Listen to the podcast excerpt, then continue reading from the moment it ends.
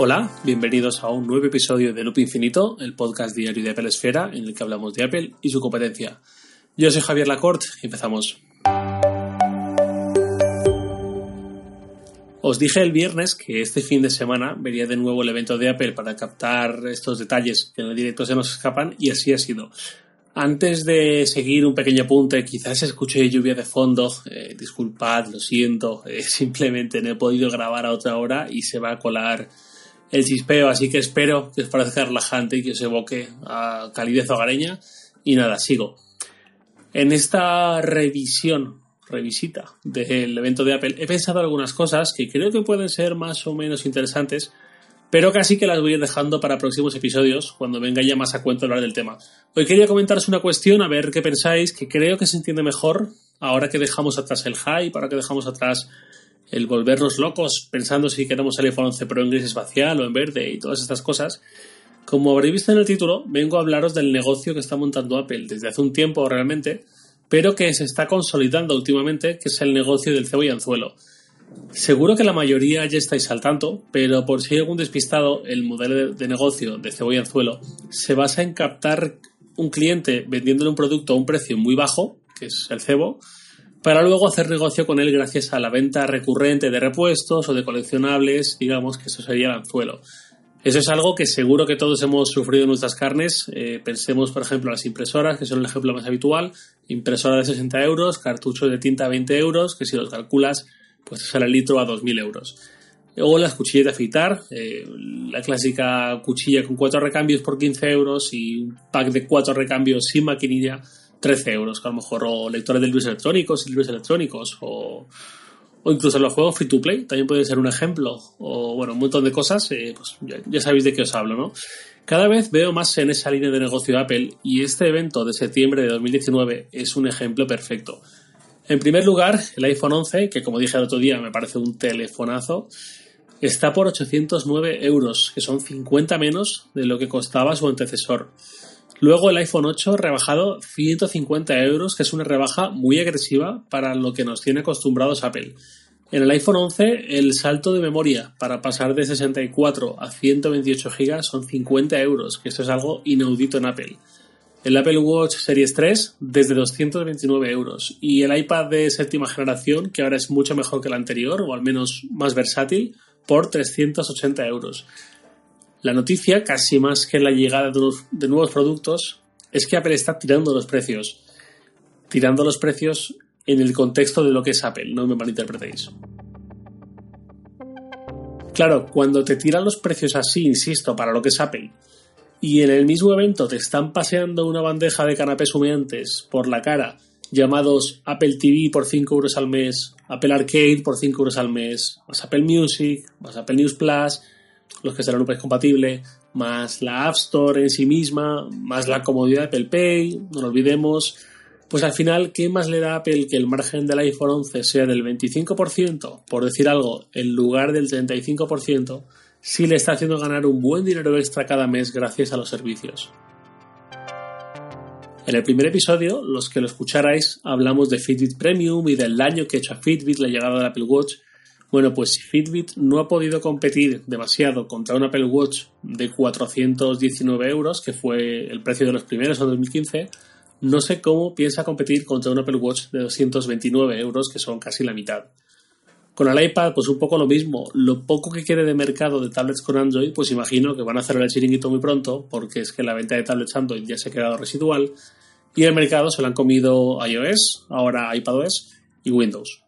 Luego está lo del iPhone 8, que quizás muchos podáis pensar que es un teléfono que ya se ha quedado desfasado, que ni siquiera tiene doble cámara, ni modo retrato, que vaya marco se gasta, que la batería va justita, bueno, y seguramente tenéis bastante razón, y yo también puedo pensar más o menos por ahí, pero os aseguro que ahí fuera, en la calle, hay bastante gente que tiene teléfonos Android mediocres, quiero decir, muy lejos de lo que son el S10 o el P30 Pro o el Pixel 3 y todos estos, y estaría encantada de pasar a tener un iPhone. Y lo de que sea el 8 no sería ningún problema si el precio acompaña, y en buena medida acompaña. Lo de sus carencias frente a un Android de precio similar está ahí, por supuesto. En cámara, en unas cuantas cosas más, sí, naturalmente. Ahora bien, hay dos factores que no tiene ningún otro Android que pueda competir contra el iPhone 8.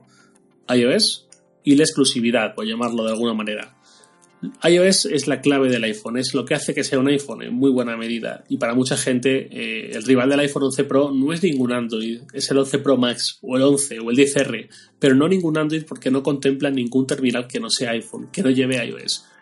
No digo que todo propietario de un iPhone esté en esa línea, ni que sea algo perenne que jamás caduque, pero ya llevamos muchos con el iPhone en el mercado y bueno, pues esto es algo que está ahí. El tema de la exclusividad, pues parecido. Hay quien tener el logo de la manzana mordida en su teléfono, para él es un símbolo de estatus a la altura de llevar Supreme en la camiseta, o Levi's o Nike, la gorra o las zapatillas o lo que sea. ¿Esto puede parecer tonto? Puede, claro que sí. Pero insisto, está ahí. ¿Cuánta gente habéis visto que busca una funda para el iPhone y su exigencia es que tenga un agujerito para la manzana? O directamente una manzana distinguible en la propia funda. Yo os aseguro que he visto bastante y bueno, seguimos viendo al fin y al cabo fabricantes de fundas que hacen ese agujero para que la manzana siga a la vista. Si habéis visto a alguien que anda preocupado para que su funda no tape el Huawei o el Sony o el Samsung, bueno, pues me lo decís, por favor. La manzana como símbolo de estatus está ahí. A mí me horripilan las fundas con el agujero ese circular para la manzana, pero no puedo dejar de reconocer que es algo que, insisto, está ahí.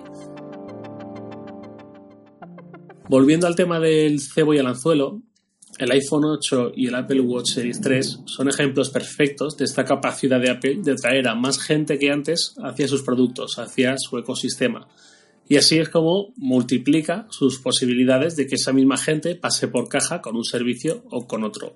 Es más, ahora incluso puede ser menos relevante para Apple que muchos usuarios de iPhone aguanten más tiempo sin renovar su teléfono esto en algún momento de los últimos años hemos visto que llegó a ser un problema. Toda esta gente que tiene un iPhone 6, 6S, 7 y no ve la necesidad de renovarlo, no ve la necesidad de gastarse el dinero en otro teléfono que tenga modo retrato, que tenga menos marcos, que tenga mejor batería incluso.